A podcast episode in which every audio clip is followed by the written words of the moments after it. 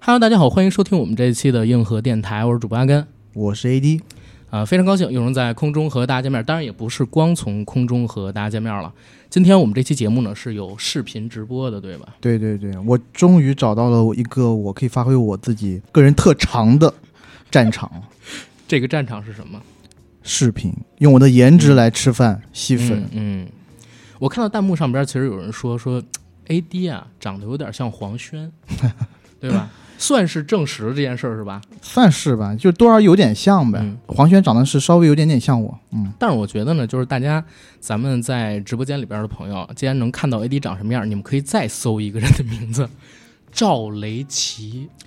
旗子啊，啊沉其嗯默的真相，那个旗是王字旁，然后加右边奇石的奇，那哥们儿长得更像 AD。没关系，我无所谓，嗯就是然后今天我们直播的内容呢，之前也在我们年度热点事件回顾时事篇，还有专访邵艺辉导演的那期里边跟大家预告过了，我们要做一个影视行业二零二一年的大事件的回顾。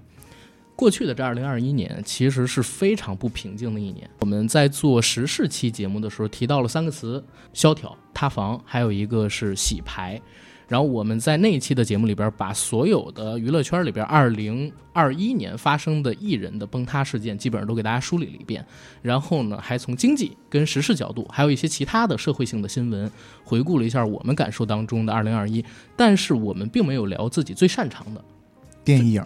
影视。啊，影视，对对吧对，我还是窄了，不，我觉得今天你应该好好的跟大家唠一唠，因为在咱们这个电台里边，正经的在影视公司里边工作的是你 producer，对吧？哎呀，不不不不，我只是我某影视公司的一颗小小的螺丝钉。给中国电影做贡献。给中国电影争取做那么一点点贡献吧。嗯 行，别把你在华夏的事儿跟他们说，你可千万别乱说中，影，你可千万别乱说。中影没有真没的有那都是老师大哥。对我们没有聊自己最擅长的就是影视行业的内容，因为我们想单独做一期，就是大家现在看到的这个直播，也是嗯听到的这期音频吧。嗯，因为二零二一年对于中国的影视行业来讲，有各式各样的新闻，也是一个充满着变革的年份儿。对，让你评价二零二一年的中国的影视行业，你会怎么评价？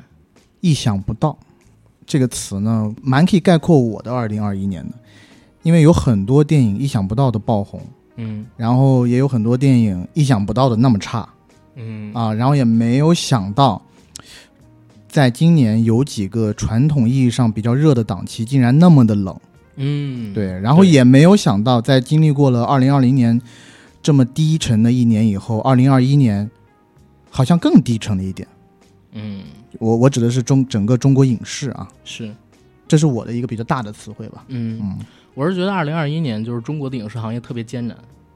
非常艰难，尤其是线下的传统的这种院线的电影行业，真的特别难。其实就在昨天，我们一起梳理这个提纲的时候，嗯，我们把一月到十二月份的，就是国内的电影市场，还有一些电视剧市场，就是影视行业的东西啊，我们梳理了一遍，发现今年真的很差。嗯前两天，如果大家有在微博上边看，嗯，热搜的话，热搜榜上挂了一条说，二零二一年中国电影市场全年票房突破四百七十亿。对对吧？这是一条新闻，然后我立刻转发了那个微博，但是我后边儿归属的是什么呢？我后边儿说了一句，我说去年全国一共有八万两千块银幕，然后八万两千块银幕，四百七十亿票房，平均每块银幕每天产出的票房大概是一千五百元，嗯然后一千五百元呢分到院线手里边儿大概就是八百块钱，对吧？甚至都不到，对，甚至都不到八百块钱。当然，一个院线不可能只有一块银幕，嗯对吧？一个影院不可能只有一块银幕，有的可能八九块，有的可能更多。但是呢，也有点太难了。是一九年的时候，实际上银幕数是比现在要少的，但是那一年有六百多亿的票房，相当于每家影院每一个银幕的产出都要比现在可能高个一点五倍，甚至说高出整整一倍也说不准哦。在这个影院里边工作的底层的工作人员，我相信他们的收入也是还不错的，或者说肯定比今年这四百七十亿票房分到他们手里边要多。要多得多。所以从这个角度来说，影院里边的人，我相信他们的嘖生活状态在二一年过得也很艰难。呃，非常艰难。嗯中间我刚刚不是提了吗？有一两个传统意义上的大档期，应该是在这个时候呢，影院是要大赚钱的时候，是，但结果偏偏没有这种好的电影上映，嗯然后导致那些档期比较寒冷。我有嗯认识一些影院的朋友，其实他们一直在讨论，就是说这个影院怎么撑下去。而且在去年全年的总票房，其实相比于在疫情之前，二零一九年是有一个比较大的倒退的，对对吧？但是影院数字反而增加了，嗯，AD 刚才提到的那点特别对，因为我自己呢也是昨天在做梳理的时候，然后我梳理一下片单，我发现今年呢就出现了很多次无片可上的情况。因为如果今年就是大家有走到影院里边儿，我相信肯定或多或少的知道有两部片子是属于票房奇迹类型的，一部是七月二十三号还是啊七月三十号上的《怒火重案》，一部是光棍节当天上的《扬名立万》。他们俩都走出一个特别超长的票房曲线，就是基本上上俩月，基本上都从最开始的，你比如说《怒火重案》那会儿预期应该是四五亿，嗯，然后《扬名立万》当时好像是奔着一点五去努力，结果一一个点五到啊二亿吧，一点五到二亿，嗯，结果《怒火重案》卖了将近十四个亿，《扬名立万》现在已经卖过了九个亿，就是这肯定是好事儿，因为片子本身质量好。但是我们在回看这两个片子，它为什么会这么成功的时候，不能否认的一点就是，当时市面上边没有什么太好的新片子，就是缺片儿，是所以他们能独霸大概一个月、两个月左右这么一个档期。所以你各个角度来讲，就是今年如果说影视行业的话，啊、电影肯定是最难的那一波。然后电视剧产业今年其实也不是特别的好。一会儿呢，可以跟大家详细来展开，因为我们今天直播的时间有限啊，我们内容真的准备的太多，我们直接进流程，按照顺序把我们总结出来的新闻一个一个的给大家。是，呃，但是我看嗯弹幕上有一个那个朋友问说，上映的片子数量呢？上映的片子数量是这样啊，嗯就是它今年总共上映的影片有六百九十七部，其实是创历史新高的。嗯但是呢，在这六百九十七部里面，有大量的是炮灰型的电影，对，甚至说是有点像电视电影那种，在影院院线啊一日游，不是想在影院里面挣钱，嗯而想挣个名分，就是说我这个片子在影院里面上映过，这样院它线电影，对，因为它作为一个院线电影，这样它再去卖给网络平台或者卖给电视台的时候，它嗯价钱好往上走一点儿。大量的电影是我们刚刚讲的这些特别小的，真正的你能记得住的、耳熟能详的，甚至说是过亿体量的片子，嗯比起以往来讲是少之又少。我觉得院线电影其实就是一个火车头效应，呃，其实就是一火车头效应。嗯，就是它必须得有大体量的片子在前面带着。但是现在呢，是整体上映的片子数量都很多，但是没有那种大体量的能当火车头一样带着整个市场往前走的那种片子，这是去年的一个常态。所以我们说缺片儿，不是说真的没片子可上，而是说缺少对观众有吸引力。能把票房市场给带热的那种片子，这是去年的一个态度，对吧？嗯，然后我们还是回到刚才的那个我们的流程上边来，跟大家梳理从去年年初到去年年底这十二个月到底发生了什么事儿。不过既然要聊去年年初，关于前年二零年年底的几个新闻，我们也得跟大家聊一下，嗯，对吧？这一块儿你先来，二零年底，华纳宣布啊，由其出品并将于北美上映的全部十八部影片将同步登陆 HBO Max。嗯这个新闻其实我觉得挺重要的，它对于疫情之后好莱坞的这种新常态是起了一个举足轻重的地位，当时也是引起了一波风波嘛，对吧？然后包含当时二零二零年十二月二十五日北美上映的《神奇女侠一九八四》与二零二一年的《沙丘》《哥斯拉大战金刚》以及《招魂三》等十七部电影。直接提供给该平台付费用户观看，不再另外加收费用。在《沙丘》和《哥斯拉大战金刚》这两部电影当中，投资占比都超过百分之七十的传奇影业啊，他不不爽了啊，所以呢，向华纳投送了律师函。才与华纳合作完成新作《信条》的导演克里斯托弗·诺兰立刻也发表了声明，批评这一决定，称华纳不但不能得到预期的经济收益，更对电影行业做出了极大的破坏。诺兰称华纳甚至自己不明白正在失去什么嗯啊！当然了，这个后后果我们也看到了，就是诺兰在去年正式和华纳分道扬镳了，他的下一部电影将和环球携起手来啊，为我们贡献就是奥本海默的一生。对，原子弹的发明者。对，我们在做这个大纲梳理的时候，要把这一段二零二零年底的新闻放在二零二一年一月份之前，嗯然后做一个类似提纲挈领式的东西给到大家，就是因为我们觉得这个新闻非常重要。因为我们既然要聊二零二一年的年度的影视行业的大事，不光得聊国内的，嗯，对吧？也得聊全球市场的。对，那其实今年全球市场，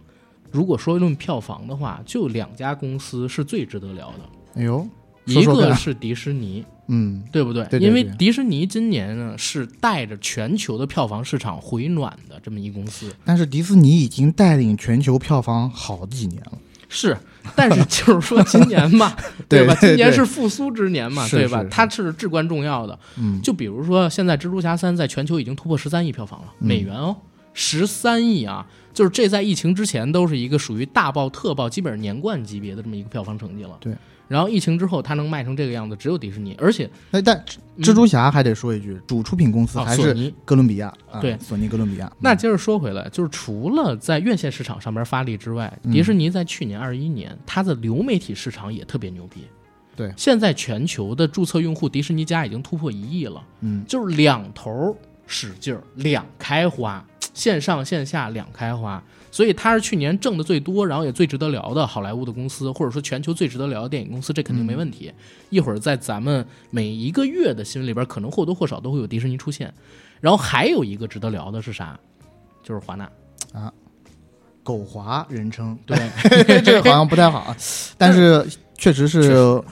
中国网友给华纳取了一个小外号啊，嗯亲切的昵称啊，狗华麦蝶华， 狗啊，嗨啊，狗华狗 华啊 doggy 华啊，OK OK，因为华纳呢也是跟着迪士尼，然后现在也上了 HBO Max 嘛，对吧？嗯，然后今年我们也能看到它有很多大动作，但是基本上每一个大动作全部都哑火儿。而且在去年年底，他提出愿望同发，走的最彻底。以前呢还是比较尊重作者导演的啊，嗯就你像维伦纽瓦啊，你像诺兰啊，诺兰都他是们跟这些，他强绑定，我靠！以前好莱坞的公司有几个能拿出一个亿、拿出一点五亿投一个原创项目，而且不是续集哦，是对吧？华纳他敢，但是华纳呢转型投向流媒体也是最迅速、最决绝的，没错嗯十八部立刻全上，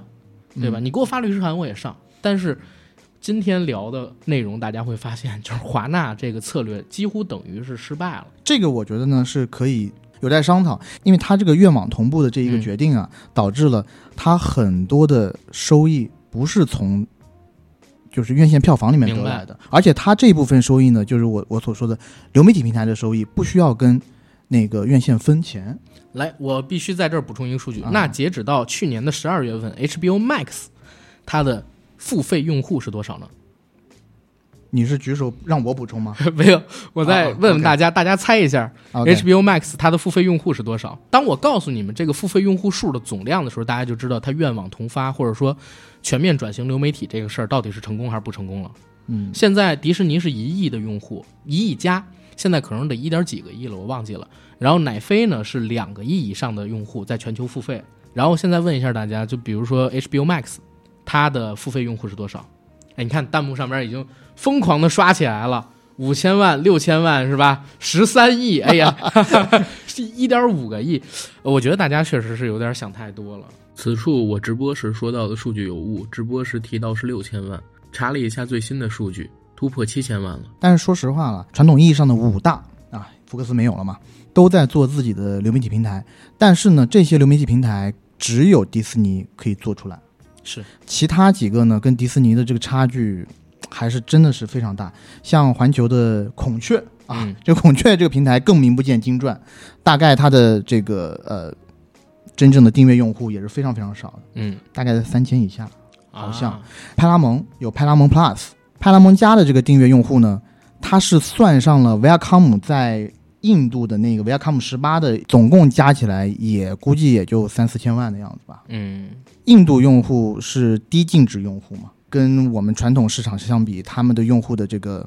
就不太值钱，付费的这个钱数也不太高啊。嗯，呃我这么屌讲丝会不会用户对屌丝对用对，户有点算屌丝用户？对对对。对，所以呢，其实，在流媒体这条赛道上，传统的影业公司和 Netflix 之间的差距是越来越越大，来越大。对，很难对追上。 OK，然后这是当时的一个消息。然后二零二零年底还有一个特别重要的新闻，就是我们中国大陆的票房是突破了两百亿。然后我们是从八百那个时期，大概六七月份左右复工的，嗯应该是七月份，如果没记错的话，半年的时间。而且呢，中间也有一段时间有疫情的反复加缺片儿，但是两百零四个亿也是一个非常好的成绩了。所以其实，在二零年底的时候，大家对于未来充满着希望，觉得二一年会更好，非常好。没错，因为两百零四亿在二零年的时候也是全球第一，是，第一次全球第一，对是在这个疫情之年。啊对，所以对于二零二一年其实是有一个特别好的憧憬的，嗯，啊，对吧？疫苗马上要出来了，大家还不 对吧？拖家带口的回到影院，是住在影院里面，太久没有看电影，太久没有好的娱乐消费，肯定会有一轮爆发。就当时有这么一轮说法，然后我们再给大家回述完二零年之后，我们要说的那个点就已经出来了。大家开始是抱着希望进入到的二一年，没错。然后二一年一月份发生了什么事儿呢？秦雅集下映，尊敬的小四老师消失了，对从公众视野里。其实一月份我去梳理它的大纲的时候，我找到的比较重要的事儿其实没什么啊，真的没什么。可能值得一提的就是一月四号晚上，郭敬明导演的新作《晴雅集》在内地院线的排片全部消失，而且呢，在没有任何指令解释。的情况下，这部片子被下映了，没，也就是说到现在为止都没有人说过它为什么被下啊。业界呢是传说《晴雅集》的下映和该片导演郭敬明多年前《梦里花落知多少》这本书抄袭事件有关联。然后呢，在《晴雅集》这片子上映之前，曾经有超过百余名影视行业的从业者发起联合署名，共同倡议抵制低俗作品及有抄袭前科的创作者，其中就点名郭敬明，说他是文贼。后来呢，在二零二零年的十二月三十一号，郭敬明发表微博就抄袭事件道歉，和他一起道歉。我记得当时还有于正，嗯，所以十二月三十一号也叫世界道歉日。然后， 最终呢，《晴雅集》在中国大陆的总票房是四点五二亿元，然后该片的续集《陇夜曲》据悉呢也是套拍的，也已经做完了，导演还是郭敬明，但是现在也没上，没错对。吧？秦雅集的片子我是二零年看的，嗯，看了这片子以后呢，当时确实也是套拍完成了这个《龙夜曲》，两部电影加在一起应该花了四个亿的投资。嗯，我看完秦雅集的第一反应，因为我当时看的还是灰模啊，就是许多这种特效没有做出来的版本。我我第一感受是，那是我看过的郭敬明导演导演的最好的一部电影。是我我看完也啊是这么觉得。呃，就他在他一些但导但演呃是还是在及格线以下，啊只是在他的维度里边是圣品。啊看得出来，美术上花了大钱，置景啊，包括服装道具啊什么的。只是说他的对于美学的追求啊，尤其是对于这些俊男的这个美学的追求，可能跟我们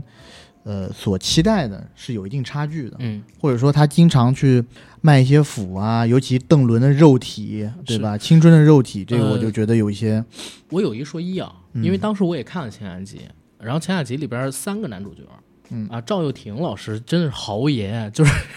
在那片子里边格格不入，你知道吗？我觉得演的最好的是邓伦不，汪铎啊。你喜你觉得汪铎演的不嗯最是，好我吗？觉得帅，在那个片子里边帅我保留意见。啊，真的吗？嗯，你喜欢年纪大的没有，我就我觉得邓伦帅啊。是吗？邓伦帅你喜欢轮子，对对对，那两个胸多棒啊！我不好建议这茬儿， 你知道吗？就是我们还是有尺度限制的，好吧？但是，呃，前雅集不管怎么来讲，都是郭敬明所有作品里边最好的。哎，我跟你讲啊，我还有一个观点，嗯就秦雅集，我觉得是这两年嗯，古装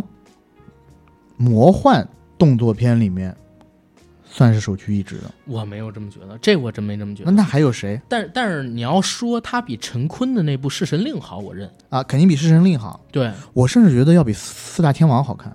我觉得四大天王好。啊？是吗？对我真觉得 四大天王好、那我也保留意 见吧。是，确实这种话讲出来是需要勇气的。啊、对啊，因为我自大己家歌觉得颂我吧，我非常有勇气 我。自己觉得徐克的四大天王比起这个前雅集要因为我对徐克的这个期待特别高，所以四大天王当时出来的时候，我简直就没有办法想象徐老怪怎么能拍出这种烂片。哇，你不觉得就是四大天王光那个美学上的成就就比这 晴雅集高出不知道哪儿去了？我还是那句话，我要说出这句话是要有足够的勇气的，我是真正的勇者。我自己是个人认为啊，就是郭敬明做晴雅集的时候肯定是比较用心，但是呢，这个事儿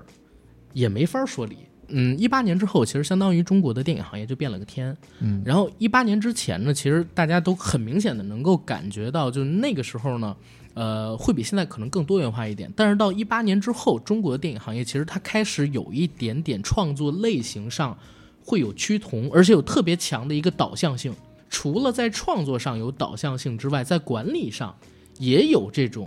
嗯很强的一个指向性。在秦雅集这个事儿出来之前，其实已经从一九年啊、二零年开始有一些征兆了。但是秦雅集这个事儿，真的当时对我自己而言是一个很有触动的事情。秦雅集这个片子消失是因为郭敬明，对吧？郭敬明他抄袭，而且他嗯一直就是抄袭起家，从他第一部好像是《幻城》吧就开始，嗯然后抄《圣阴王空》嗯式之类的，对，就一直在抄。他自己肯定是有原罪的，但是我们说回来，秦雅集这个片子，秦雅集这个片子好像制，据说啊，他的整个制片团队超过四百人，然后大家做了好几年，嗯，多少人的心机汗水，这是整个这四百多人、五百多人这个团队在过去几年时间里边付出的一个东西。包括我相信秦雅集也不仅仅是郭敬明一个人投钱做的，对，就是那些投资方他们里边养的公司，不，他们这些公司里边养的员工。然后他们当时去为这个项目去跑的整体的工作人员，在这个项目彻底折掉，没有任何本，呃或者说卖了四点多个亿，但我相信肯定回不了本儿的。肯定回不了本，因为嗯啊陇夜曲那两个亿已经砸下去了，拍完了都。对，而且他之后，你知道郭老师当时，呃，某个片方给他安排了好几个后面的项目片子，而且是很大的 IP，嗯都想给郭老师上。那郭老师就是一消失，那不是后面全就是一个连锁反应啊，对就是很很很难办的，对一些大公司来讲，所以我觉得一月份为什么秦雅集跟郭敬明这个事儿值得聊？虽然我很讨厌郭敬明啊，但是我觉得这个事儿为什么值得聊，是因为他给可能说，嗯、很多人提了一个醒，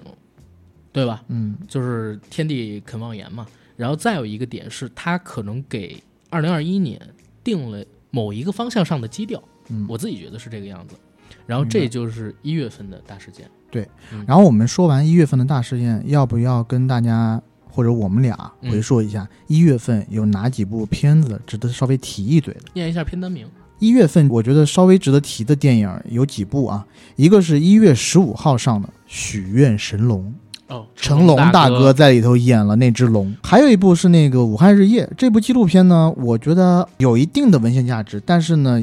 因为是我们，哎，这这就不太好讲了啊。武武汉日夜，反正它还是有一定缺陷的啊。嗯，其他一月份就几乎我觉得没有什么可以值得拿出来说的电影了。呃，还有一一部小伟吗？不吉祥如意，哦，sorry sorry，呃，吉祥如意我都看漏了。对，对，但是吉祥如意我们做了单期的节目，嗯就在这儿也不太聊。但是我我想说一嘴啊，就是如果我排年度华语五佳的话，有吉祥如意，就是。啊，可以。嗯我十佳里头肯定是有吉祥如意的，五佳也有。 OK 嗯嗯，然后时间呢就到了二月份，二月份呢我做了一个非常简易的大纲，到底发生了哪些大事件？首先，演出行业演艺人员从业自律管理办法发布，其实可以叫做是劣迹艺人管理办法，嗯，简称啊。然后再有一个呢，就是二月份的整体票房突破历史记录，再有就是《唐探》口碑崩坏，李焕英破女导演票房记录。先说第一个事儿啊，给大家得念一下这个《劣迹人管理办法》到底是嗯怎么回事儿。它其实是二月五号的时候发布的，明确规定了中国的演艺人员应该自觉遵守的从业规范都有哪些，涵盖遵守社会公德，然后坚守契约精神等等。违反从业规范的，按照情节轻重还有危害程度，可以分别实施一年、三年、五年和永久等不同程度的行业联合抵制。而且呢，这个办法中还规定。演艺人员不能在营业性演出中以假唱、假演奏的形式欺骗观众，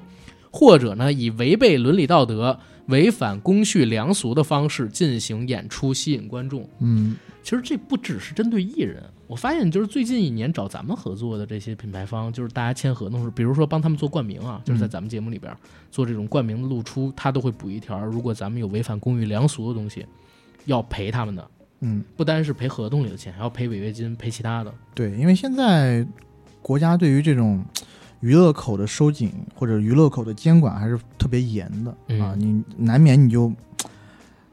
就像你刚刚讲的，有很多这种电影其实是几百个人的付出，但是是就因为其中的一个艺人。啊，导致整个电影不能上映，嗯对这也就是几百个人几年的付出，付之呃付诸东流，呃，所以这个问题，其实我们之前有在一期节目里面有讨论过，但是是底下还是有一些网友是，呃，跟我们持不同声音的。对啊但是我我想说一点是啥呢？就是他其实当时给我的感受是终于有一个看得见、摸得着的管理办法出现了。嗯因为你你知道最可怕的东不是就是我自己啊，个人会比较恐惧的东西是什么？就是没有边界的东西，因为它没有边界，所以你就不知道自己什么时候到底是越界了，嗯，什么时候到底是没越界。它有边界的话，我当时觉得哦，有这么一边界。你比如说像天佑，他有没有可能就是五年期满他回来？但后来我发现不是， 就是这个就办法是办法，办法是办法，啊具体执行是另外一套。具体情况要具体分析。啊对，所以这个东西就非常好玩，值得去讨论。但，呃，这个办法的推出，我觉得也是一种进步。任何一个管理办法的推出，对于它所覆盖的行业，对我自己而言啊，我看都是一种进步。嗯啊，只不过在实行的过程当中，肯定还会有一些弯路要走，但是最后肯定还会回归到一个有法可依、有法必依这么一个道路上面去。二月份下一个新闻，你来说说。二月七号，雷佳音、杨幂啊、董子健、于和伟等一众大牌明星共同发出倡议，文明观影，拒绝盗摄。哎，其实是这样，就是其实，在看电影的时候呢，尤其是在比较好的影城看电影的时候，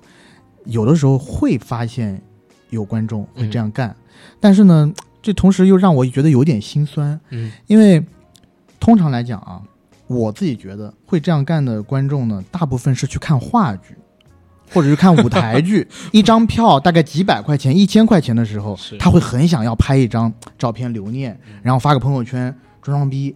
但是呢，是不是因为疫情的关系，大家觉得这个电影票太贵了，去看个电影儿也要去发几个朋友圈我来必须得提说一出下这个相左的意见，啊因为在疫情之前也有人这么干。哦，是吧？但是我我跟你讲，我在影院里边特别讨厌几种行为。嗯第一种都不是平射，第一种最讨厌的是啥？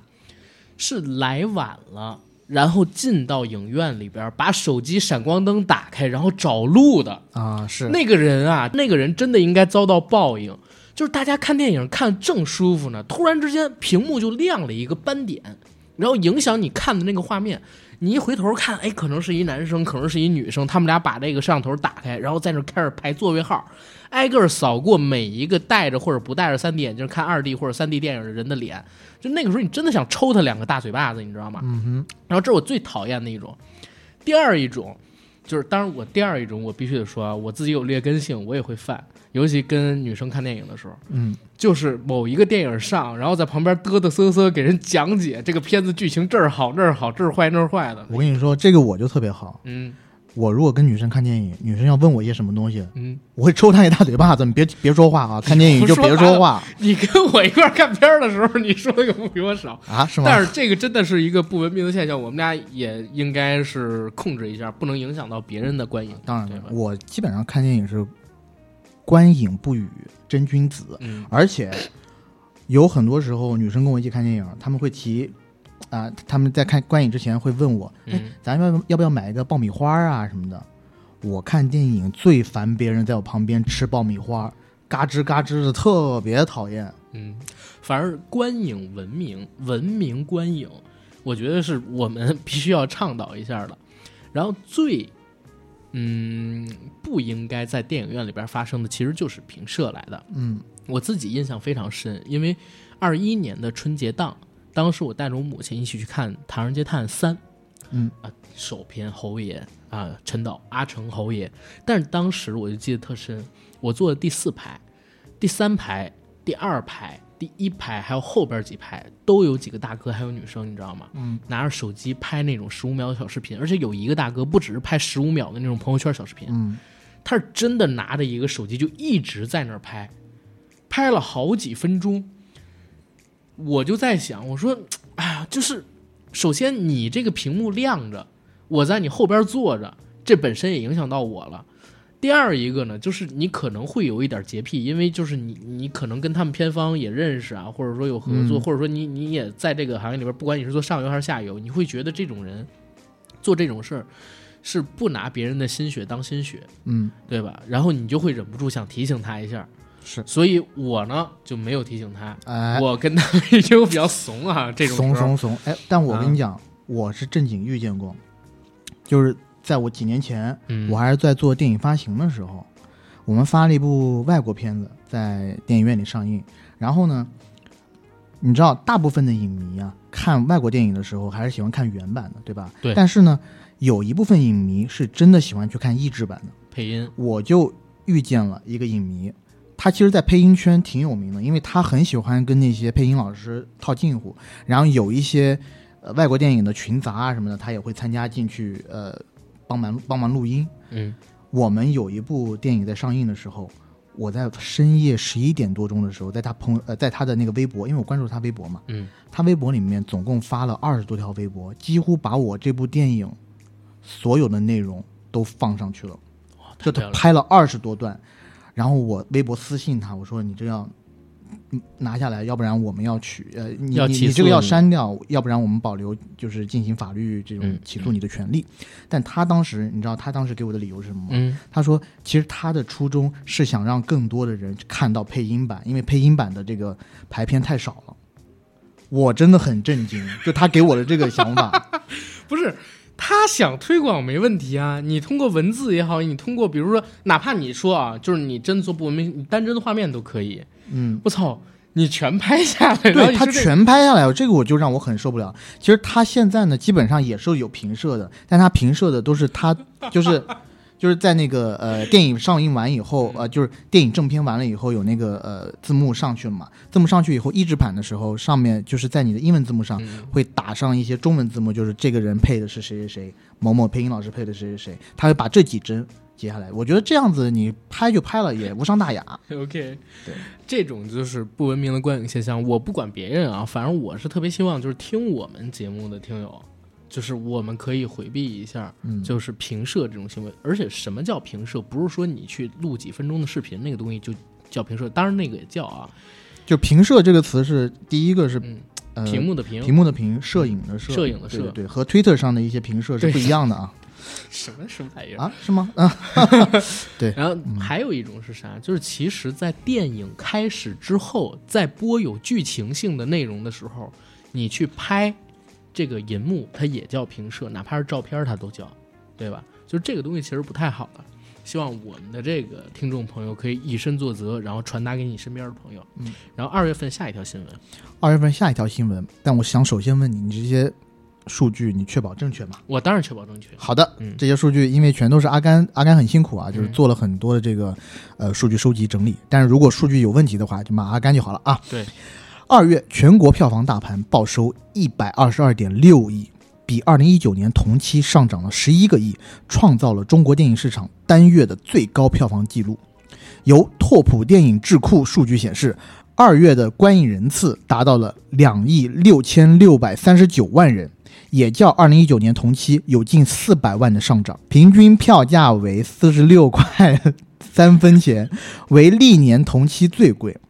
春节档七部影片票房达到了一百一十六点六五亿啊，这我们要可以做个简单的加减法，总票房是一百二十二点六亿，嗯，春节档七部电影的票房就已经达到了一百一十六点六五亿，那剩下六个亿是其他所有电影的嗯总五票点房儿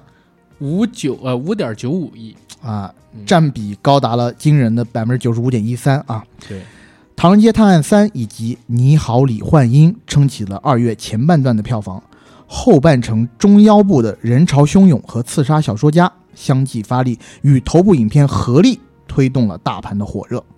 是而且在大年初一当天，《唐人街探案三》单日票房破了十个亿，这个真的我就不太敢想，我当然也没太牛逼太牛了，逼这个了。 《德宝传奇》与《发财日记》两部网络电影，侯爷啊，领跑了网络电影春节 档。要聊二月份，你不得不聊 就是这个特别神奇的春节档。嗯，我还记得当天啊，我看到大盘大年初一数据的时候，我吓傻了，我真吓傻了。就是当时我觉得，我操，《唐人街探案》怕不是要破一百亿票房？我当时也是觉得， 我当时觉得，我说陈思诚导演这个接下去你他的导演费和监制费怎么算哟？那不得上亿？太离谱了。就是当时我还记得下午两点多，我打开那个呃票房权，因为我我起的比较晚啊，我十一点多才起来。嗯，我操，那会儿是下午两点多，票房已经七个亿了，啊嗯哼，票房已经七个亿了。我说这这什么情况？没见过这样，连晚上七点八点的场次都已经是全都满的。然后再一看李焕英，再一看这人潮汹涌，大家都被压的不行。对，我记得大年初一好像全国票房才不到十三个亿，他自己占了百分之八十以上，对吧？就很吓人。到了第二天，大家都知道《唐人街探案》口碑崩了，照样卖了八个亿，就是这个惯性，你知道吗？就很离谱。它它破慢悠悠地30亿在你知道下多少天来吗？嗯，不，它它下的非常快，但是它破三十亿破太快了，四天还是五天就破了三十个亿。然后它总票房是多少？它上了一共六十天，它总票房才四十五个亿，这这是《唐人街探案三》太离谱了。反正当时我看的时候，我觉得哇，陈思诚哪怕不拿一百亿，就是你破掉《战狼》也轻轻松松吧。结果就没想到跳水跳的那么狠，就是《唐人街探案三》的滑坡，是今年我觉得啊，就是电影行业里边真正的第一个大事件。嗯，呃，但是我还是要说一句话，就是人比人得死，嗯货比货该扔。是如果这个《唐人街探案三》，它周围没有你你好李焕英的话，嗯，它的口碑不至于跌得这么惨。如果他导演不是陈思诚，我都觉得他可能不会跌得这么惨。对是，我大我家对特《别唐人街能说探案三》的这个期待可能特别特别高，或者应该对它的期待就是很高，对嗯吧？因为第二部已经到了三十几个亿的票房了。三十几个亿，对。嗯，但是我一直觉得啊，我到现在还保持这个观点。嗯，尤其前段时间到我年底我要做这个节目嘛，我又把《唐探三》重看了一下。嗯，我依旧觉得《唐探三》的豆瓣评分第一了。过低。过低，低于它这个片子本身的质量。就是《唐探三》再怎么烂，六点五或者说再低再低，六分总是有的。或者说，我觉得六点三、六点四应该是一个嗯我觉得点的六点三左右应该是要有的。对，它毕竟工业水准，包括在一些笑点上的铺陈啊，然后包括它的一些悬疑上的设置，我觉得还是算 OK 的。毕竟而且带你去了日本玩玩一趟，对吧？那些演员，对吧？那个日日本演员叫什么名字？我觉得演的特别好，那个女染生，谷将太呃，那个女生、啊，谁啊？赤川啊，不是不是那个赤名莉香啊，就是那就个是女主角，女主角长泽雅美，对对，长泽雅美，长泽雅美对，美，侯爷。对我觉得她就可以值个三分。而且我自己真的认为啊，就是那个片子里边染谷将太也值一分儿，嗯，而且他们在中间就是用的心机投的钱也是你能看得到，真的下了血本了。但而是且我第嗯一次看《唐人街探案》的时候，我没有觉得王宝强那么的讨 厌我我其实看到第三集的时候，我是觉得王宝强有点过了，啊，是吗？真的我反倒是有点过了第一集的时候，当他一出来就是讲啊，大橘子，这不是我啦，这样的是我第一次他的这个演技的时候，我是有点接受无能的，就是他的这种嗯可能呃怎么说叫本色派演技还是青龙右白虎，老刘做对对，这这什么确实是有点但问是题，看到第三部的时候，我可能是不是呃已经被驯化了？没有我可接受了他的这套表演逻你辑。应该是你知道有德宝传奇，或者你看德宝传奇，你心已经凉透了。哦，突然看到这，没错，没错，这个要感谢我们的一个朋友，就是我在大年初一之前，呃，因为工，因为我这个朋友工作上的一些关系吧，在他家去，应该是过圣诞节还是什么的时候，十二生肖那一位，我在他家被逼着看完了《德宝传奇》，所以当我看到《唐人街探案三》的时候，我觉得嘖宝强老师的演技还是很值得说到的。我就想知道你当时那个朋友逼着你看《德宝传奇》的时候，他是什么想法？他自己怎么评价这片子？他也知道蛮烂的，但是他又想让我看一看，因为毕竟找出闪光点。对，做一个东西不容易嘛，对不对 OK 说实话，做一个东西不容易。但确实是啊，就是我们话分两头儿说。首先，《唐探》它的崩盘是带给了李焕英一个机会，对，因为其实到现在，我相信所有人都会认为春节档就是中国最好的档期，嗯，对吧？几乎是一个潜力无限的档期，在这个档期里边，什么事儿都有可能发生，因为所有人，尤其又有疫情，就是憋在家里边，或者说憋在家方圆这几公里的地方哪儿都去不了的这么一个状态下，只能到影院里边去消费，或者说去一些线下的特定的比较近的这种游乐场、游乐设施里边去进行消费嘛，嗯对吧？所以它有大量的试错的机会，甚至。在电影院里边，如果同时上三部电影，他甚至有时间啊，能把这三部电影全给你看了，因为七天呢，嗯，所以他有试错的机会，能造成很多片子的逆袭。对，之前的像什么《流浪地球》，嗯，对吧？包括这红海行红动海，行动，对，嗯这次《你好，李焕英》都是这次还有人潮汹涌。啊，对，还有人潮汹涌，对，人潮汹涌长线确实卖的还可以，人潮汹涌，我记得我看的时候，应该是我们那个编剧朋友，嗯，他自己包了一个场，就人潮汹涌的编剧、包了个场，啊大概在第四天还是第五天的时候吧，在在那个芳草地那边包了场，然后请我们看。当时看完以后，我们觉得都还挺不错的对，但是呢，那个编剧朋友呢就说：“哎呀，这个票房起不来啊，就肯定完了。”但没想到，嗯，随着口碑春节档的这个临近尾声，它的口碑一点点 build up 起来，对，慢慢的走出了一个大大的长线，是，非常好。就是当时人潮汹涌，我还记得啊，就是因为华哥还有那个肖央老师，他们是在抖音上边做了几轮的直播，嗯，对吧？然后是破纪录的，也没有把它弄起来，对。但是那个时候 都就是绝望了，是不是？那个时候，但是跟他们的宣发其实有聊过，他嗯们宣发觉得、哇，这这个片子华哥在抖音上边这么多热度，然后去趟李佳琦还有薇娅直播间卖那么多票，就是肯定特别好。结果临到预售的时候，大家都懵逼了。就是临到预售的时候卖的就很差，然后那个导演吧，饶晓志直接在这个直播间里边跟刘德华道歉，嗯，就是说华哥，你已经证明了你的号召力，你在抖音上边你开个号几天就几千万，票卖的这样肯定是我的问题。然后华哥又出了打圆场，又跟解释，然后说相信只要用心做会怎么怎么样，但是。还是要什么呢？皇天不负苦心人，星光不负赶路人。就这个片子最后卖了，好像是将近八个亿，就肯定是赚回来了，走了一个很好的长线。对对，后边哎，这也说啊，其实它后边能有这么好票房成绩，也跟前俩片子太强，导致中间一段时间没有新片儿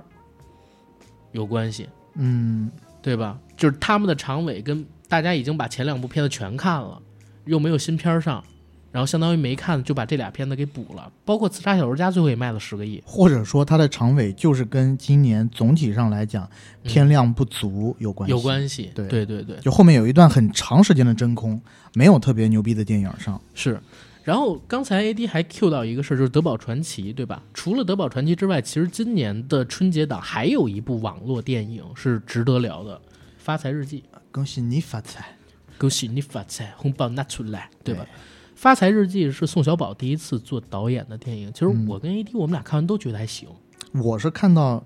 有一点震惊，我也惊了。我就想说，这个黑皮 哦不是，就是宋老师，这个哈皮啊哈皮，对这个这个宋老师还有点东西，而且里面有几个演员嗯让我、他的演出嗯，让我眼前为之一亮，一个是沙溢老师，对，特别好。演的特别棒，还有张一山张一山我觉得一般啊，是啊、吗？但我自己觉得这片儿是马丽最近两年拍的最好的喜剧片。马丽老师，别光顾着捡钱了，嗯你好歹看那么一眼剧本。对我求我不求你多，我就看求你看一眼，就从头到 尾把剧本读一遍，我求你不了，他可能看剧本，但是呢也讲义气。啊！ 对吧也是，他最近这几部片子，我觉得跟讲义气也有关系，这麻花这批演员就是有勇有义有情有 义吧。啊，对对对，但是也对勇，剧本都已经看过了，还敢演？那必须得演，对吧嗯然后《发财日记》，我们先说回来，我是觉得这个片子呢，最大的优点是在于，就宋小宝他真的有底层的生活，对，他讲那种外来务工嗯的农村人，然后他讲这些人在夜场里边怎么被人灌啤酒，他怎么样去这个工地上边扛砖打灰打工，其实你觉得都很真诚，然后不会悬浮，他不是像最近我们看的某一个。综艺里边有一个知名的女导演，呃，知名女演员，然后转型女导演，啊啊啊，啊，拍什么饿了么的骑手，住的一个月租可能就得在一万左右的房子里，然后自己他这是呢变相凡尔赛，对啊，他整个这个参加综艺的这个行为都是一场大秀，他让我感觉是什么？就是我在乎我自己，然后我自己装成我自己很在乎你，我自己装成我自己很在乎你们所有普通人，不是我自己装成自己很在乎你们这些乡下人，香污你，乡乌影，对，这个就很像那个女女演员，对吧？但是宋小宝，嗯你看你因为刚刚讲的香屋你讲的不好，我北京人嘛嗯，然后这是《发财日记》，我自己觉得啊，就是能从一票的网大里边跳出来，然后它好像也是今年卖最好的网大，就是嗯到现在我知道的一个数据，好像是今年卖最好的，好像净收都破六千万了吧？我具体数字还真的不太清楚。嗯，这是我在五月份还是六月份，当时搜那个哦，不是五六月份，是七八月份，当时搜那个硬汉枪神数据的时候搜到的，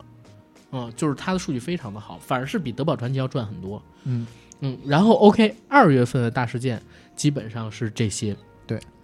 二到了份三月，份，二月份我嗯们还有一些片子，嗯，呃，没提，比如说烂的出奇的《弑神令》啊，啊，对对，吧？陈坤、周迅，多好的咖位啊！还有陈伟霆、屈楚萧，嗯，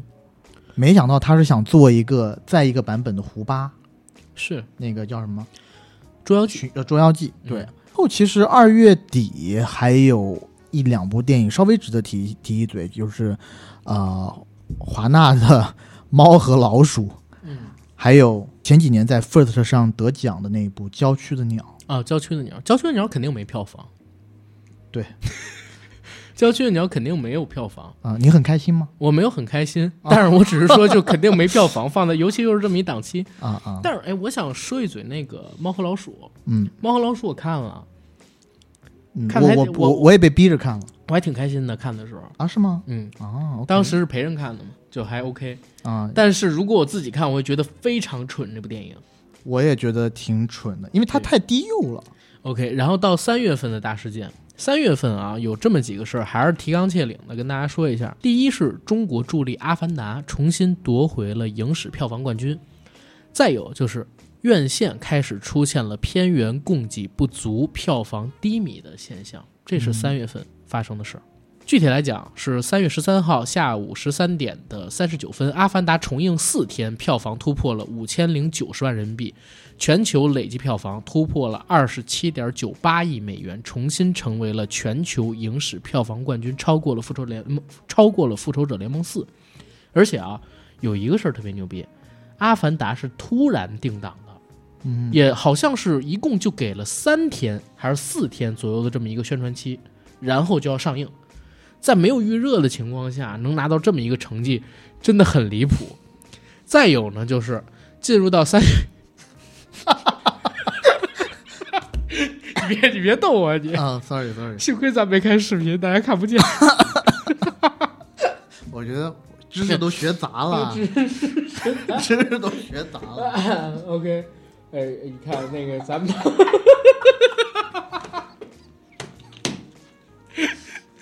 哎呦操，你好把好学习资的，料都收起来，真的好好的，操。嘛呢？咋了？你看很多人都问我们咋了，没事儿，这这我们不小心点 点到了一些东西，真的，一些特别好的学习资料，没没删干 净。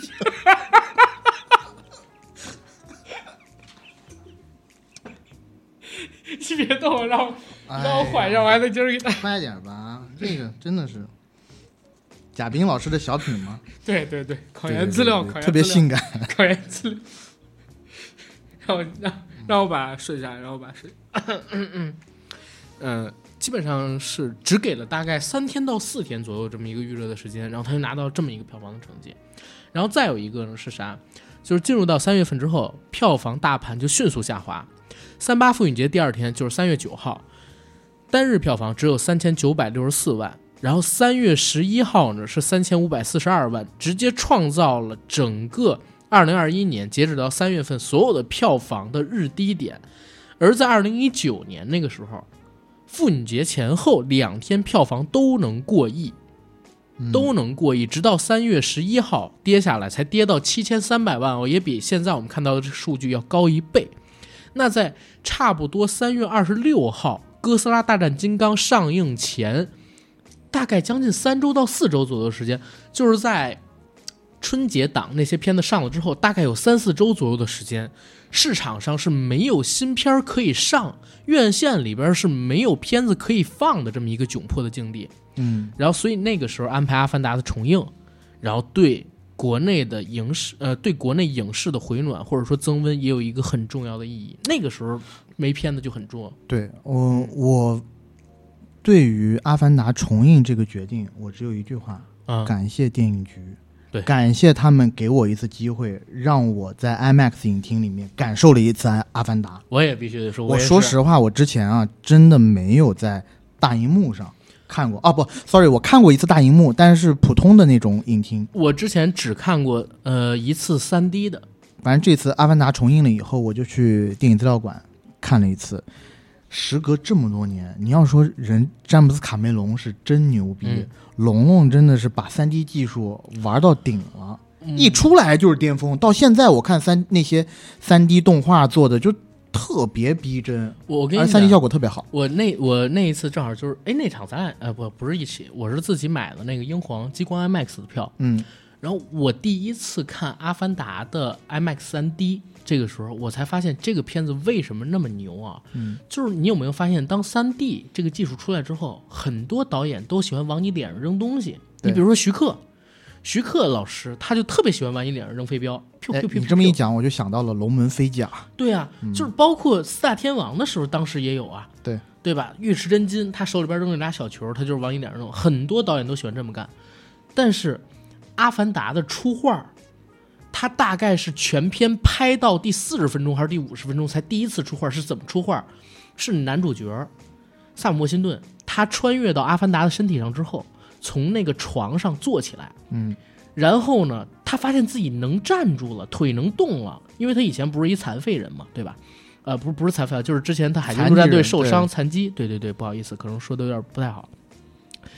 他用这副新的身体立刻就跑出去了，然后他跑到土地上，把脚陷到土里边儿，感受了一下真正的这个脚跟大地接触的这种触感之后，他跑起来，然后那个尘土第一次向屏幕外飞出来，嗯，那是仅有的几次出画，不是说做不到，做的非常好，但是他非常克制，他用的最好的、最多的三 D 是在什么地方？萨姆辛顿第一次从飞船里边到潘多拉醒过来，坐起来，然后他给了一个全景的摇臂，把让你看整个飞船内部的构造，他把三 D 用在景深上了。嗯，他不是给你做出画，他给你做空间感。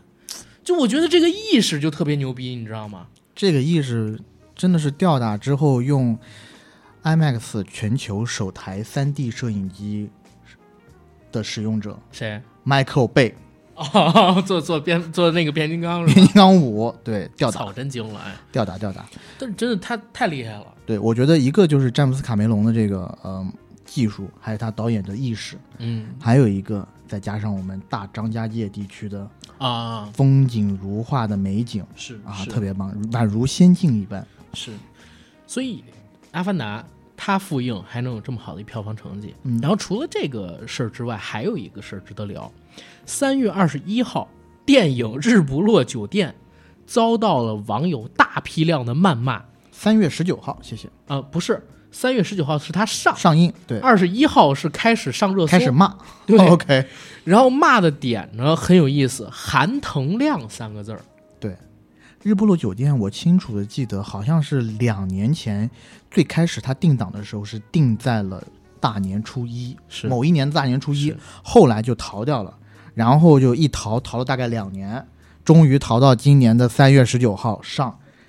海报上明晃晃的打着一个我最爱，另外一个我很讨厌的麻花的演员黄才伦。是，然后喜欢的那是沈腾，喜欢的是沈腾，嗯但我没有想到的是，沈腾在电影里面竟然真的跟海报上一样，就是块板子。人形立牌儿，对，就是他创造了一个词，就是叫“含腾量”嘛。网友们因为啊，不是不能说他创造，是网友因为这个片子，然后创造出来一个词叫做“含腾量”。含腾量是什么呢？就是一个喜剧电影当中，沈腾到底出现多少分钟，在这个片长当中的占比到底是多少，然后就可以量化成一个叫做“含腾量”的词。然后《日不落酒店》呢，全片当中只有关于这个片子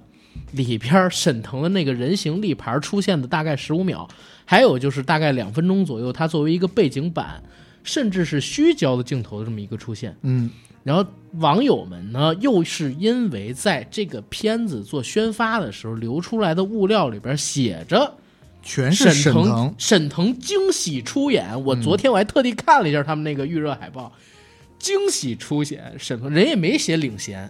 对人也没写特别出演，人 惊写喜惊喜出确演，实是个惊喜。确实是，对吧？我靠，大家捅着被骗，对，那应该写的是沈腾诈骗出演。这话还是你有胆儿。但是我得说啊，就是沈腾老师确实是现在最卖的喜剧演员，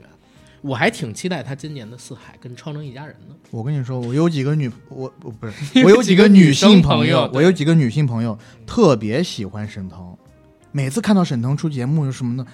哦，长得都挺好看的、哦，啊都说啊我要嫁给沈腾，要嫁就嫁沈腾这样的人，然后一一直在给我这边飞眼儿哎说到这儿，我插一个题外话，你知道那嗯个《军艺校草魔咒》吗？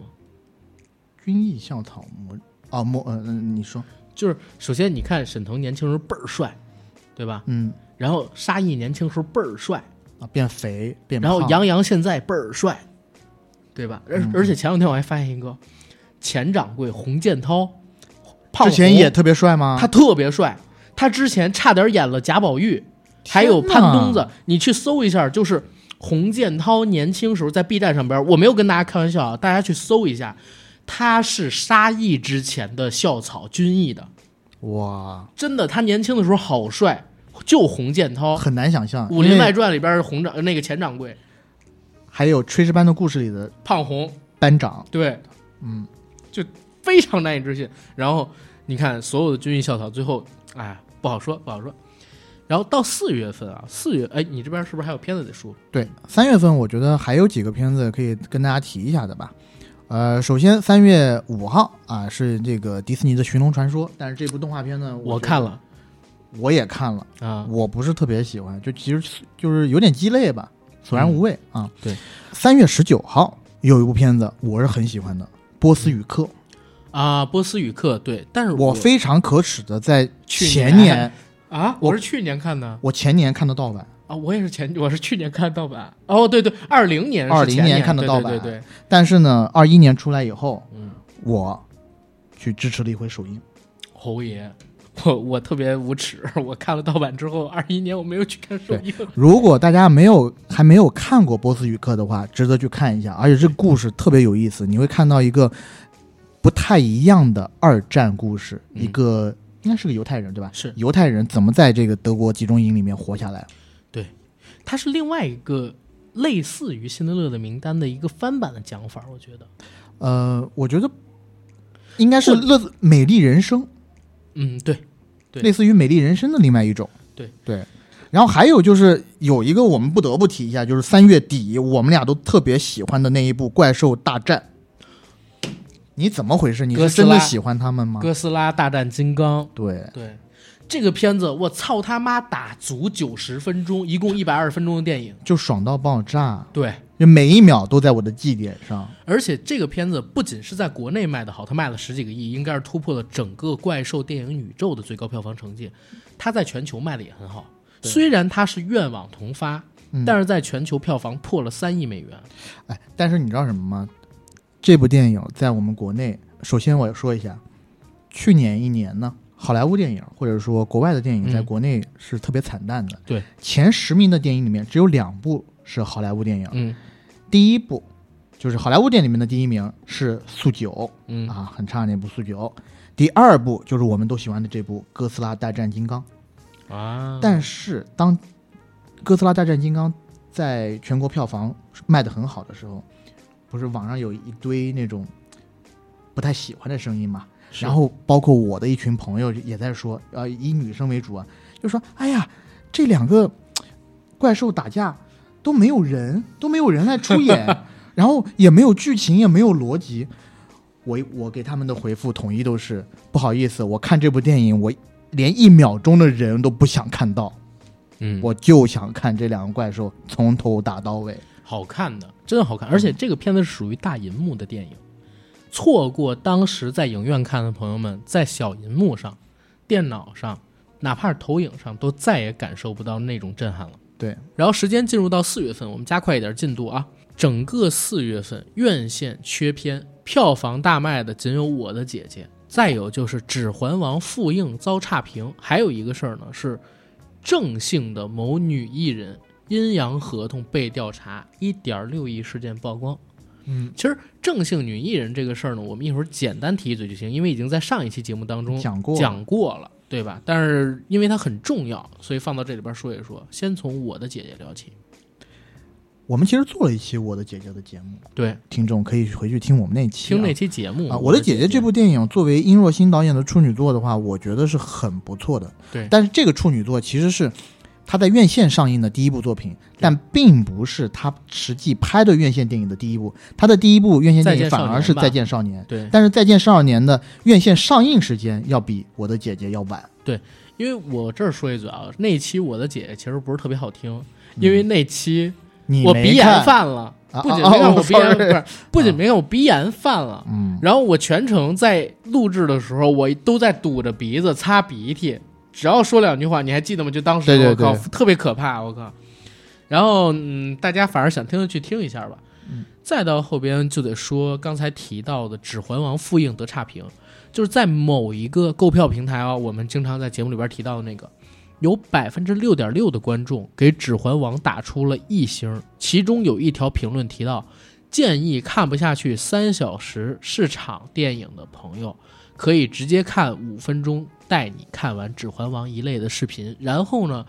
它在上映的时候，其实也影响到了《指环王》这部片子它的豆瓣评分嗯，降了零点几个点，而且特别有意思，你知道吗？我当时看到就是豆瓣上边有一条新的，然后比较热的评论是这么写的，说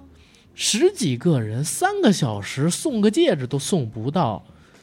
我心想啊。你呀、真是没文化！你要有文化的话，你就知道九个小时才送到，是吧？何止三个小时，九个小时他他妈也不能送到。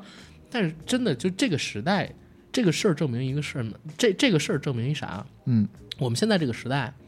《指环王》普罗大众已经开始不太能够接受了。嗯，后边还有很多个片子反复的印证这个事儿，是咱们俩也聊过。我觉得是这样，就是呃，这也是我的一个观点啊，呃，观众就是现在的观众去看《指环王》，他可以不喜欢，但是是不是要你不喜欢就要打一星？我觉得打一星是过分了。嗯，但是我承认是有很多观众可能看完以后就会给他打一个中不溜秋的分数，因为他至少画面上还是好看的，对吧？嗯它有很多可圈可点，呃，它有很多可圈可点的地方。但是《指环王》这部电影，我自己我从我自己的角度出出发啊，我觉得它的叙事节奏已经跟不上这个时代，或者跟现在的主流观影群众是脱节的。嗯，这很简单的例子，就是你去拿一部五六十年代的好莱坞片，大部分的五六十年代的好莱坞片，你拿到现在来看，你也会觉得它很沉闷，而且也很慢。是你就是去拿李小龙的电影好了，李小龙的所有动作片，你拿过来看，到今天以我们今天的角度去看，它其实也是比较慢的。对，你要想，它这是一部二十年前的电影。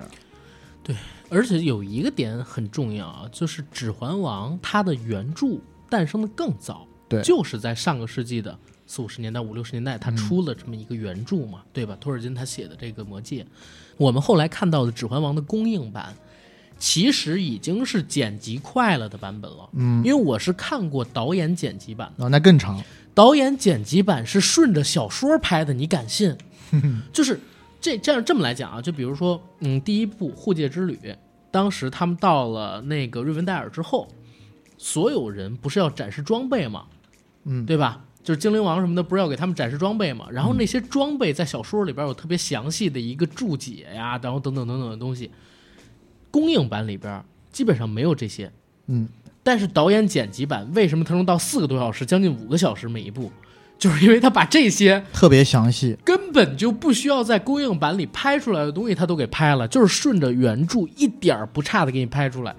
但是《魔戒》它在中国到底现在原著还有没有那么大影响力？而且大众的观影习惯在最近这几十年，你说《谍影重重》它就是一个非常重要的代表。嗯，它其实是每一点五秒平均下来就有一个剪辑点。嗯，呃，这是平均啊，不是说它真的一点五秒一个。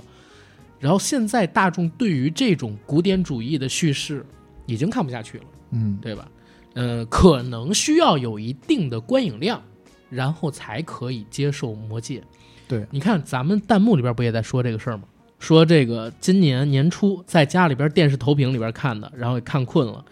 这个不是你的问题，是因为我们现在确实对于这种呃题材或者说内容的片子没有那么大的承受能力。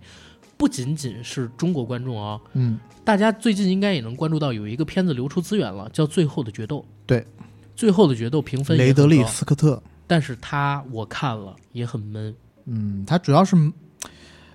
其实是有点慢，对，而且是在他讲很中好世纪的故事。它很好，但是呢，就是慢。你如果说雷公拿这套方法，他接着去玩科幻片、科幻片儿，那史诗牛嗯逼、深邃，对吧？隐喻。但是你把它又放到一个中世纪题材，然后你最后有点像当年决斗士那种，嗯，你就会觉得嘖有点慢。对，这也是他就是在国外可能说票房也不好最主要的原因。嗯没错，而且雷德利·斯科特还大骂了一下观众。这不当年冯小刚这嗯美国冯小哎呀不是这这这不能这么说，这雷公还是要比去做异形吧，普罗米修斯，普罗米修嗯斯，对对对，补充完异形宇宙，然后四月份还有什么刚才需要 Q 一下的片子，你可以说一下。四月份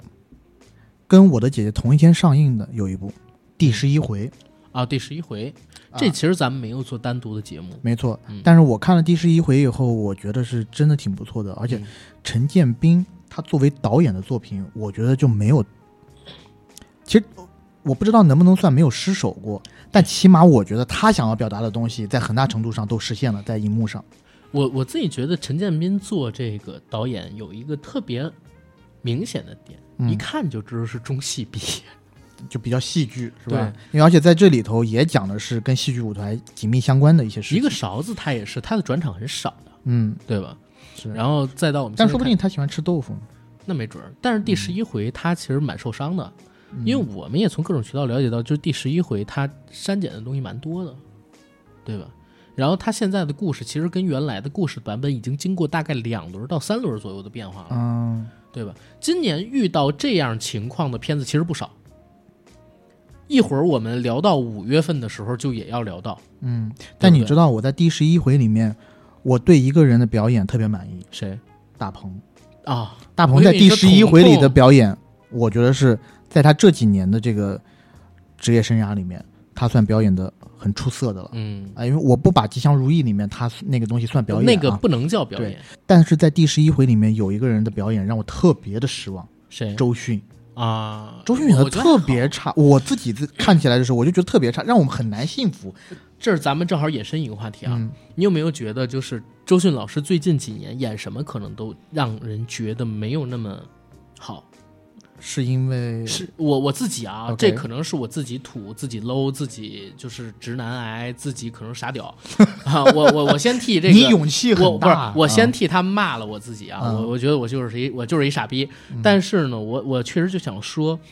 因为周迅老师，我一直是觉得他是吃天赋的一个演员。嗯然后在他年纪上去了之后，尤其最近这两年，确实，呃，当然女性各种年龄有各种年龄的美啊，但是她一直是以幼态而著称的嘛。嗯，我们一直都以前叫的仙子啊，然后周公子啊、精灵啊，对吧？恋爱中的宝贝啊，但是最近这几年，她这种气质已经，呃，消耗殆尽了吧？我觉得。我就觉得随着有一年点龄的对，所以你看他这种吃天赋型的演员，这种老天爷给的东西慢慢的没了之后，老天把他收走了。真的是，嗯，然后你会觉得他演的很差。其实他跟过去没什么太大的区别的，只是之前的那些东西他没了而已。嗯但是大家想骂的可以骂我，但我自己真的就是这么觉得的。 OK，呃，然后四月十六号，其实有一部纪录片，我觉得可以提一下，就是嗯六人，没看，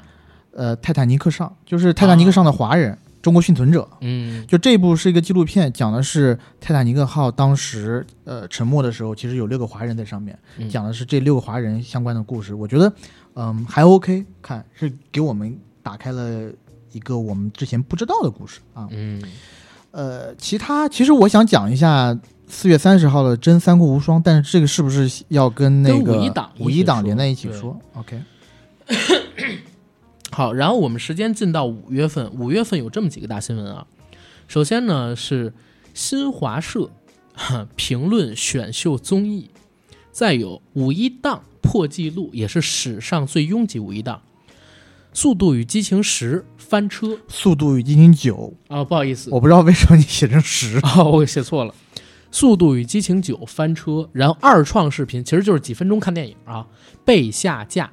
再有呢，就是五月份美国的金球奖被抵制，以及亚马逊收购米高梅。我们先从这个不太重要的说啊。首先呢，五月十号，美国电视网 NBC 官宣说，二二年开始不会转播金球奖颁奖礼，理由是这个颁奖礼背后的组织缺乏改革，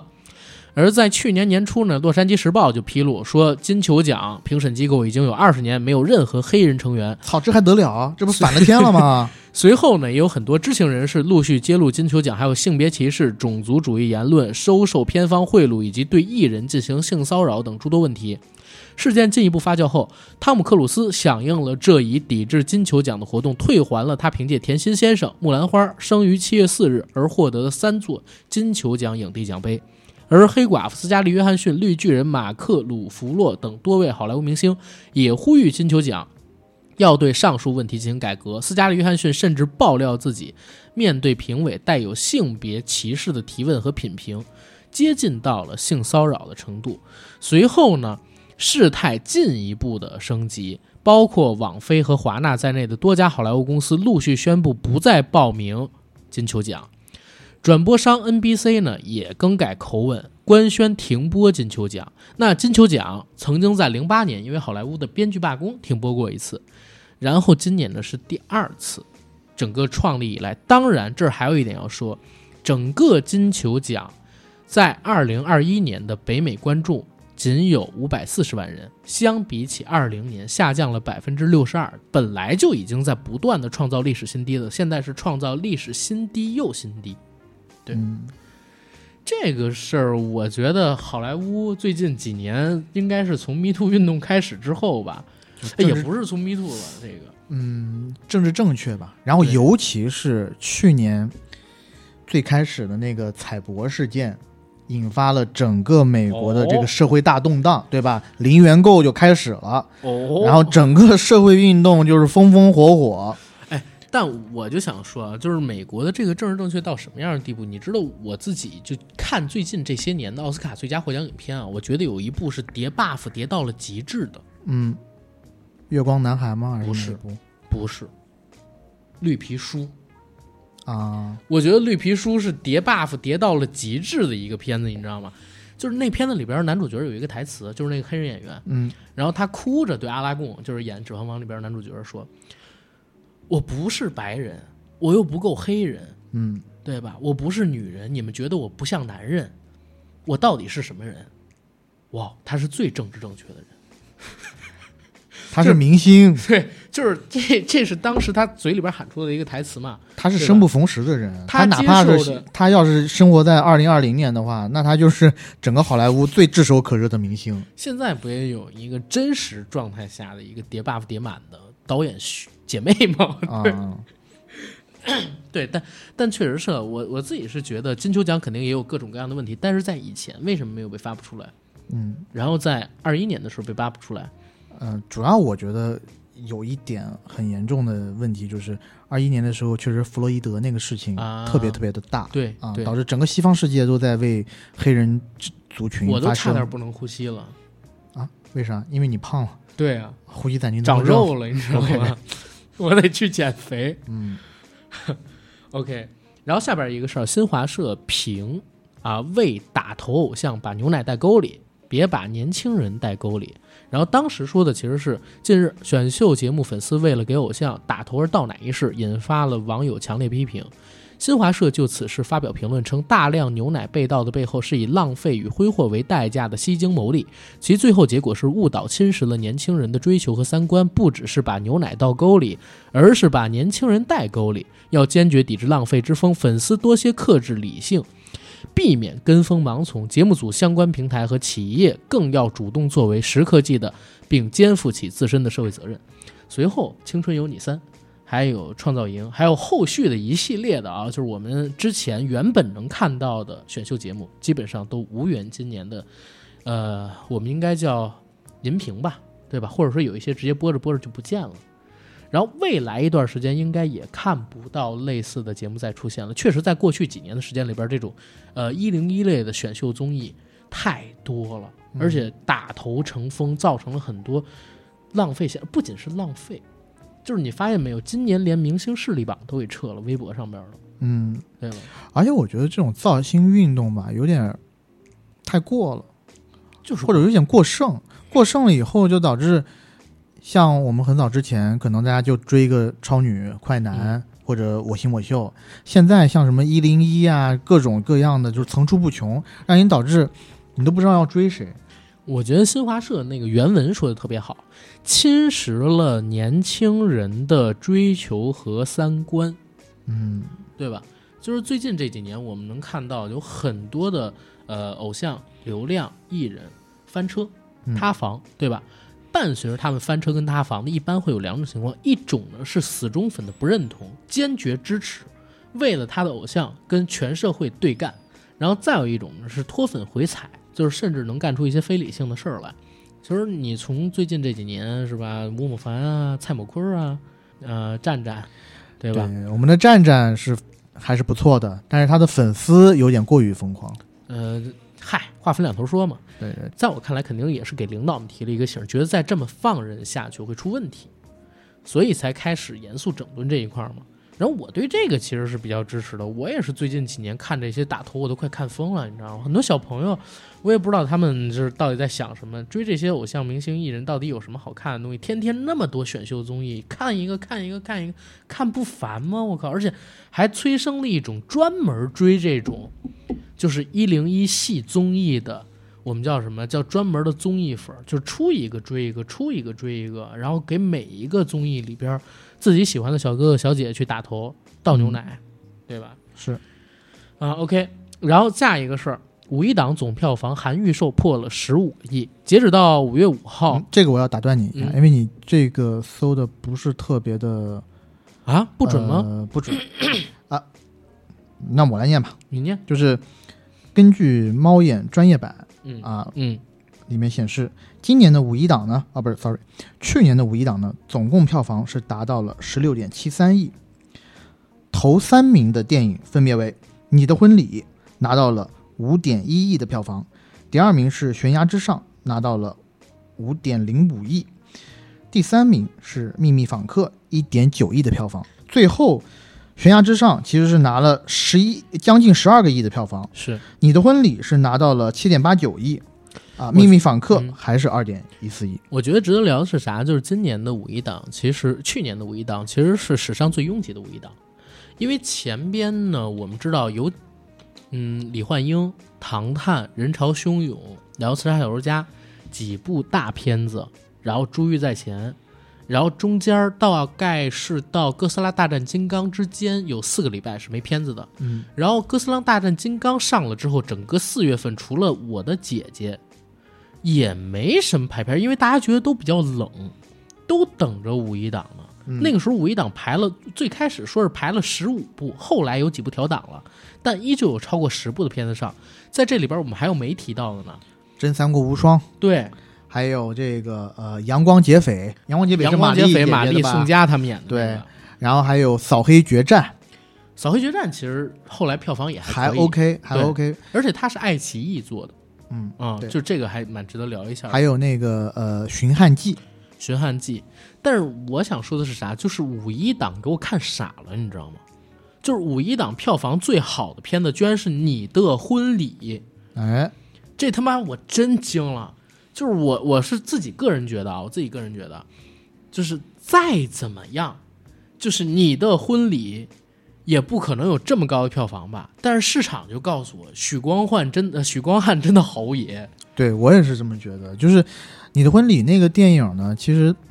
咋说呢，我们之前其实做过五一的节目，做过对，但是有一个事儿，当时五一节目没说，五一档还没开始前，大概四月二十五号，我跟 AD 在录另外一个节目，然后我们俩看了一下，当时猫眼上的想看人数，那个时候你的婚礼已经突破一百万人点了想看，嗯，然后超过什么，呃，是呃不是是悬崖之上吗？还是其他的片子？好像得有四倍五倍。我就问他，我说许光汉有现在这个票房号召力吗？哎，还真的有还真的有。但是那个片子真的好烂啊！呃，你是在说韩天导演导演技术不行吗？不是，他不只是导演技术不行，就是哦剧还本也有是蠢的。因为你的婚礼其实是翻拍韩国的电影的嘛，对啊，整个来讲基本上可以说上是一部舔狗史诗。自己感动自己。对，嗯，呃，片子的成呃片子的成色其实是不敢苟同的，但是我们就如果是我的话，我不得不佩服制片方的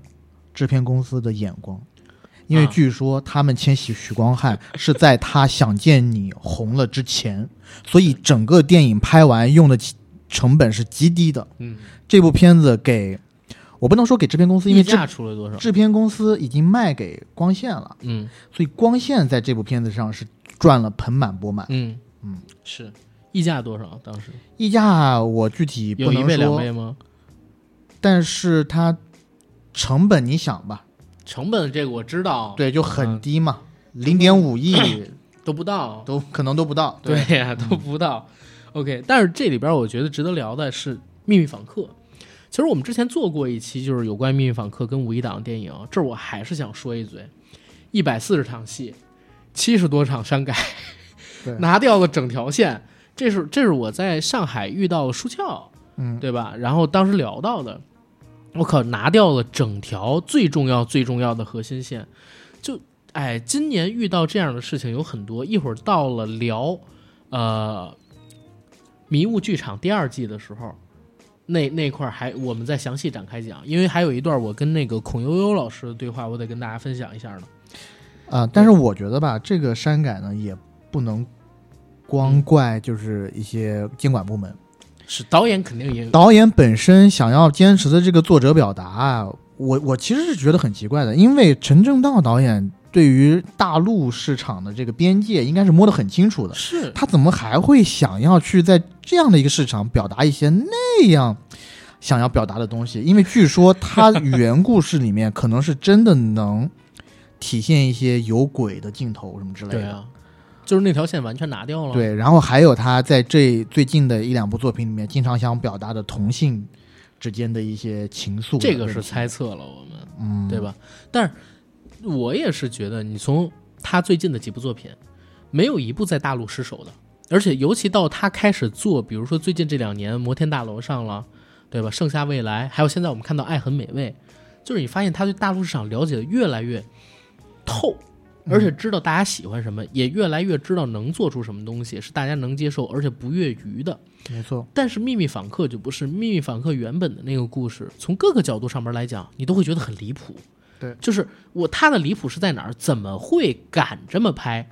因为你明明知道这么拍是过不了的。这个东西你要是做这种作者电影，你就没打算让它大规模供应。当然，我们肯定是支持啊，我们也觉得陈导这么做有勇气。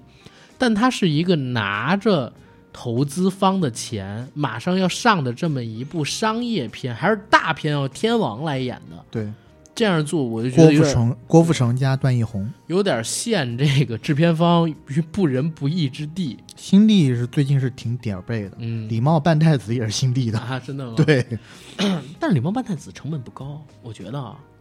我不知道啊，啊就是这长远毕竟也是有八个亿大作但的是人，但是我我马自丽己看这个， 嗯，我自己没有没有看那个李茂半太子啊，但是我看了一下他的预告片，你看了吗？我看了，他预告片里边那个景跟调色就廉价到我觉得基本上百分之八十以上的钱全都给了演员了吧，其他的就是这个呃不了解内情，没准不好本儿说都快回啊来了，现在靠。好，然后下一个新闻啊，下一个新闻是四月二十三号，七十三家影视单位联合五百多名艺人发布了针对影视切片，也就是二次创作的联合倡议书。这是继四月九号联合声明之后，长视频平台对短视频切片儿发起的第二次攻击。此外呢，第二次声明对具体侵权行为做了调整，它的描述将剪辑、切条、搬运、传播等行为改为了切条、搬运、速看和合集。此举导致五月开始，二创类就是几分钟看电影这种类型的视频被大规模下架。我觉得你觉得是好事吗？我自己其实蛮支持的，因为你知道几分钟看电影是咱们这个播客最大的竞争对手吗？哦，那我也 支持。没有开开玩笑，开玩笑。但是我自己不太喜欢就是几分钟看电影，嗯，嗯。它等于说是有点像台湾的那种懒人包的性质。但我其实感，我最近还有一些关注的 UP 主，他们做的深度解读的视频其实没有受到什么影响。哦，就是还是有选择的这边在封。，对你，比如说我最近其实是在 B 站上木鱼水心那儿看完了他做的七 P，呃，士兵突击还是八 P 士兵突击，嗯，就是它每一集大概是四十到五十分钟，每一集是把《士兵突击》不仅是电视剧的剧情，会把原著小说的内容跟这个去做结合整理。包括最近我还在 B 站上面看了一个《钢铁神兵 BTX》的那个动画片，啊，它的一个解说的一个视频，它也搜的玩意儿对他最牛逼的是哪儿？因为他我才知道，当时因为车田正美画太慢了，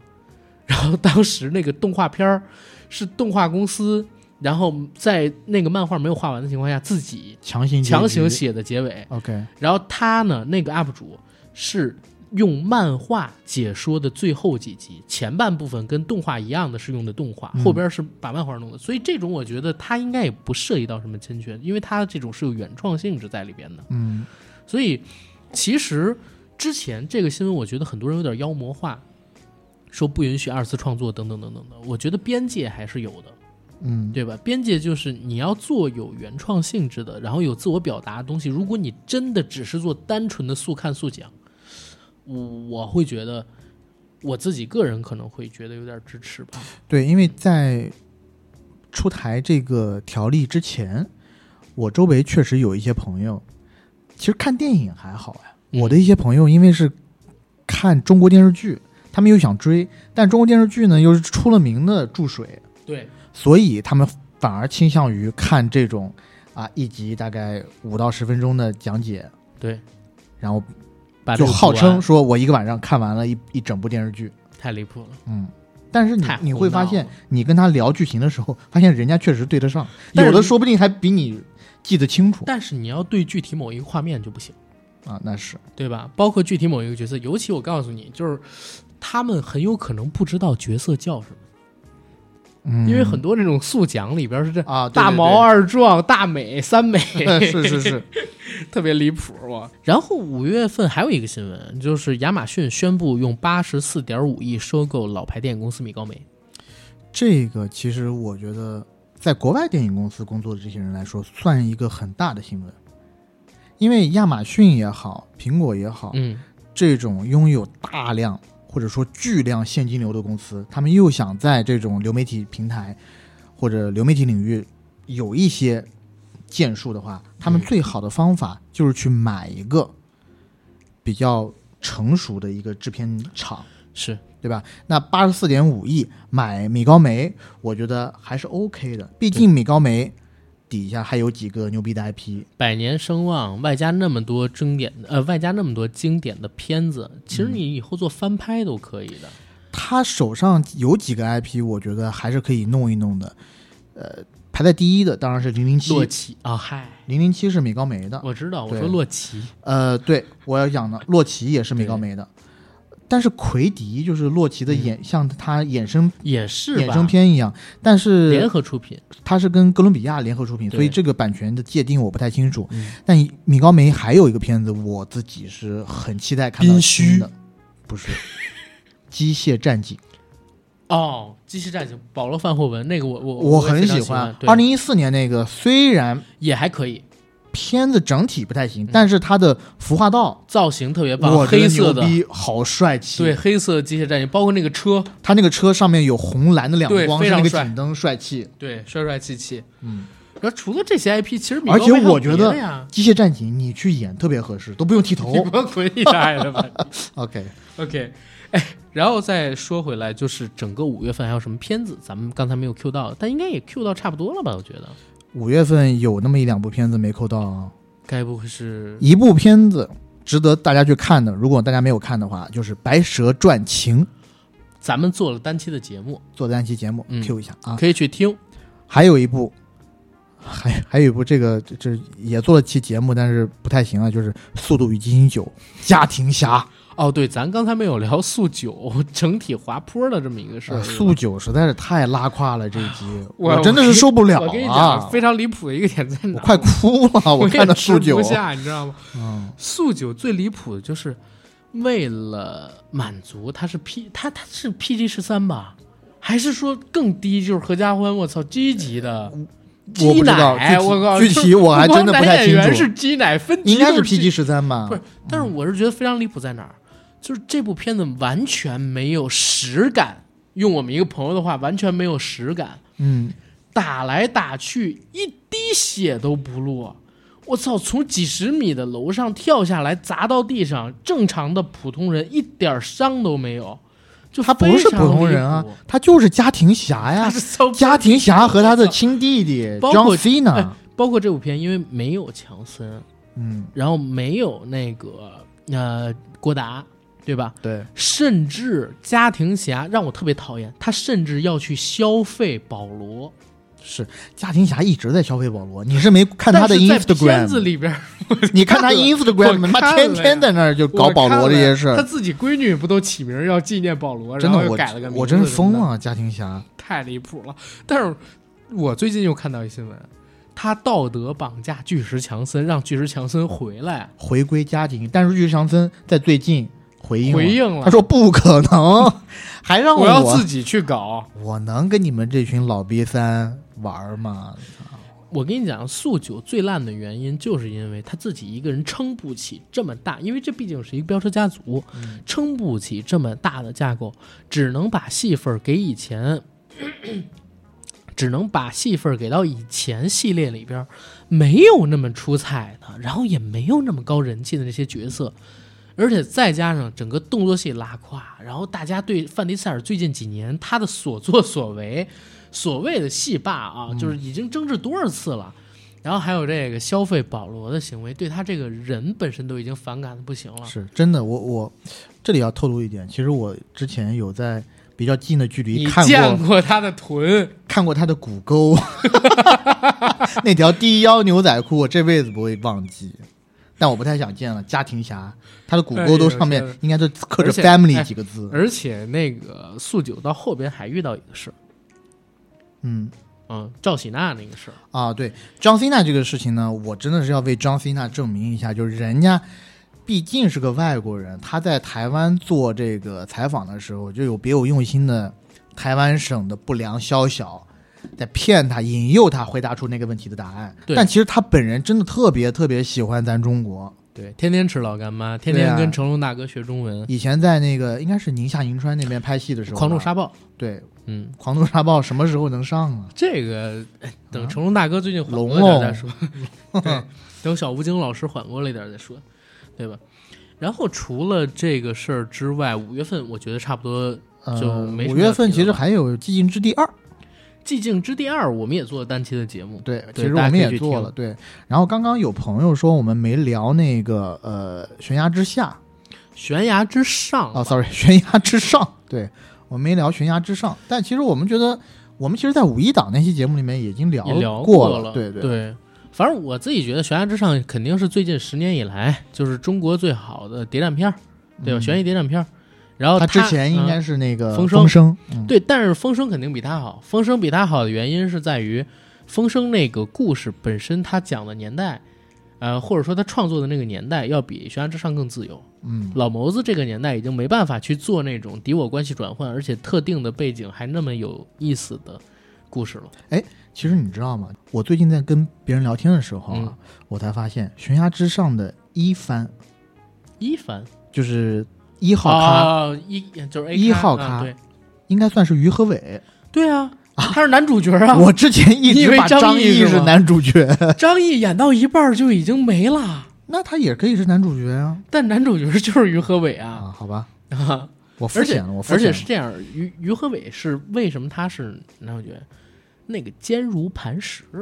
嗯，大家等《坚如磐石》上就知道到底怎么回事。坚如磐石能上吗？说的言之凿凿的，不是说拍《狙击手》跟《悬崖之上》就是为了换《坚如磐石》吗？我不知道啊，我也觉得不是我某些我觉得朋友说，咱俩是是共同的一个朋友说的嘛。我觉得领导还是就是明高察瞻远瞩明察秋毫的，对高瞻远啊瞩一视同仁呢，不会有这种所谓什么交换什么